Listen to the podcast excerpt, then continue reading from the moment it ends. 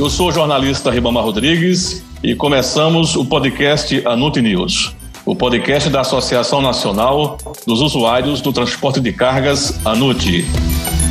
Já está conosco o presidente da ANUT, o Luiz Baldez. Vamos começar o nosso podcast Anut News? Vamos sim, Ribamar, estou à disposição.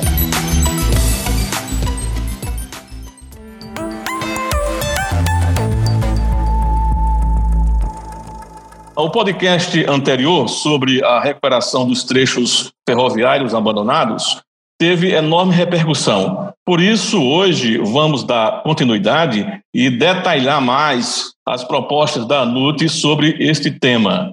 Daí eu te pergunto, Baldez, você poderia detalhar um pouco mais a situação dos trechos abandonados para que os ouvintes possam ter uma real noção desse patrimônio das ferrovias? Claro, Ribamar. Ficamos muito satisfeitos com a repercussão e então nós vamos apresentar alguns dados adicionais sobre estes trechos. Eu quero lembrar que foram concessionados 30 mil quilômetros de via e só tem 12 mil quilômetros de via operando hoje. Portanto, nós temos realmente 18 mil quilômetros de via ainda sem operação. Desses 18 mil, nós temos em todo o Brasil espalhados pequenos trechos e, e até é, trechos com alguma quilometragem que deveriam também ser objeto desses, desta decisão de recuperação. Na Malha Sul, nós temos metade da quilometragem que está em operação e a outra metade sem tráfego ou com pouco tráfego o que daria é, uma condição muito boa de recuperação. Na malha é, paulista, que é aqui já do Sudeste, nós temos 60%. Você tem ideia, na malha norte, nós temos 70%. Então, nós temos uma quantidade de vias, de trechos, que perfeitamente poderiam vir a, a ser operados. E são trechos desde 700 quilômetros, 600 quilômetros, de 100 quilômetros, são trechos que estão conectados à linha tronco e que precisariam ser é, recuperados para dar maior viabilidade à malha brasileira. Valdez, com base nesse diagnóstico que você acabou de apresentar, como é possível dar viabilidade financeira a estes trechos ferroviários de forma a dar atratividade ao setor privado? Ibamar, normalmente esses trechos são chamados de short lines. São trechos, essa é um, uma terminologia internacional muito conhecida, mas são trechos que se conectam a uma linha tronco. Eles é, normalmente não acessam a portos, eles não acessam a mercados. Para acessar os portos e acessar os mercados, eles precisam de passar pelas linhas principais. Então, elas é, é como se fosse uma espinha de peixe em que eu tenho a parte central, o tronco, e as partes laterais com trechos é, que são conectados à linha tronco. Eles são alimentadores de carga para a linha tronco. É, e por isso são chamados linhas curtas. Em inglês são chamadas de short lines. A sua viabilidade ela é possível porque para a sua operação ela não precisa de grandes estruturas, não precisa de é, material rodante é, com grande capacidade, são pequenas é, trechos que precisam de cargas é, que vão de rodar 100, 200 quilômetros. De forma que são custos marginais, são custos adicionais, não precisam de toda a estrutura que a linha tronco. E nós fizemos os estudos financeiros e chegamos à conclusão que com 500 mil toneladas de carga por ano numa linha deste porte, nós poderíamos já começar a dar viabilidade financeira ao projeto. Baldez, como é que essas cargas poderão passar pelas linhas tronco e acessar aos portos?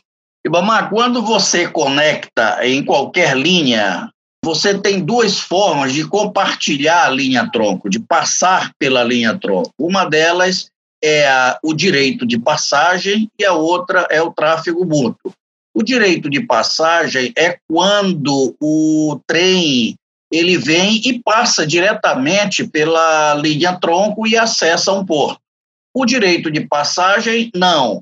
O comboio para na linha tronco, é retirar, são retiradas as locomotivas que vêm dos trechos menores e é engatada a locomotiva da linha tronco, que então leva ao destino final, seja no porto ou seja em outro mercado. Essa, é, essas duas modalidades já estão reguladas pelo governo federal. O que não pode é a carga que vem das, dos pequenos trechos ficar parado esperando a interconexão. Essas cargas têm que chegar da linha tronco e já seguir em destino até o porto, até o mercado, de tal maneira que não pode ficar parada, porque isso é custo e isso inviabilizaria a linha tronco. Portanto, a parte regulatória que é, é elaborada pela NTT precisa ser imediatamente é, estruturada para dar segurança jurídica ao investidor. Baldez, como parte da repercussão do podcast anterior, recebemos no e-mail anute.anute.org.br várias perguntas. Selecionamos uma do estado de Rondônia, enviada pela Rose Maria, sobre o projeto de ferrovia transcontinental, ligando o Brasil ao Peru, com quase 3 mil quilômetros. A Rose quer saber, Baldez, se a NUD tem informações sobre este projeto. O que é que você pode responder a essa nossa ouvinte? Primeiro, quero agradecer a Rose Maria sobre o e-mail. Ficamos muito satisfeitos e vamos dar as informações. Conversei com a Valec, que é a estatal do governo que elabora esses estudos e implanta essas ferrovias e atualizei os dados. Este projeto ele tem aproximadamente 4 mil quilômetros de via. Ele vai desde o Rio de Janeiro até o Acre.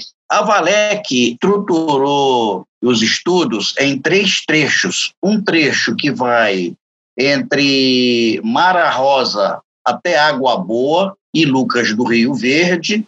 Né? O segundo trecho de Lucas do Rio Verde até Vilhena e o terceiro trecho de Vilhena uh, e Porto Velho, Porto Velho até Vilhena, de tal maneira que pudesse uh, estudar os trechos, o traçado, a viabilidade econômica, de tal maneira que pudesse oferecer isso ao setor privado. O primeiro trecho, que vai de Mara Rosa Água Boa, e que será conectado com Lucas do Rio Verde, esse trecho de 383 quilômetros já está sob a responsabilidade da Vale. A Vale irá construir esse trecho a partir do ano que vem, como forma de compensação da prorrogação do seu contrato de concessão. O outro trecho de Água Boa até Lucas do Rio Verde já tem 505 quilômetros estudados e que logo em seguida será colocado em licitação para inter, essa interconexão. Isso o mercado irá decidir sobre a sua construção. O trecho a que a Rose Maria se refere, em Rondônia, vai de Porto Velho a Vilhena, tem 770 quilômetros e interligará uma região produtora de grãos e de outros produtos agroindustriais do oeste do Mato Grosso até o sul de Rondônia, é interconectando com a hidrovia do Rio Madeira em Porto Velho. Assim, se estabelecerá um corredor logístico importante, intermodal, para acessar os portos de Taquatiara e Santarém. Esses estudos já estão, foram realizados em 2014, estão sendo reavaliados para atualizar alguns números e, com certeza, na sequência, o Ministério da Infraestrutura o colocará em licitação para efeito de implantação. São essas as informações mais atualizadas sobre esse projeto. Valdez, muito obrigado pela sua entrevista ao podcast Anute News. Obrigado, Ribamar, e como sempre estou à disposição para novos podcasts.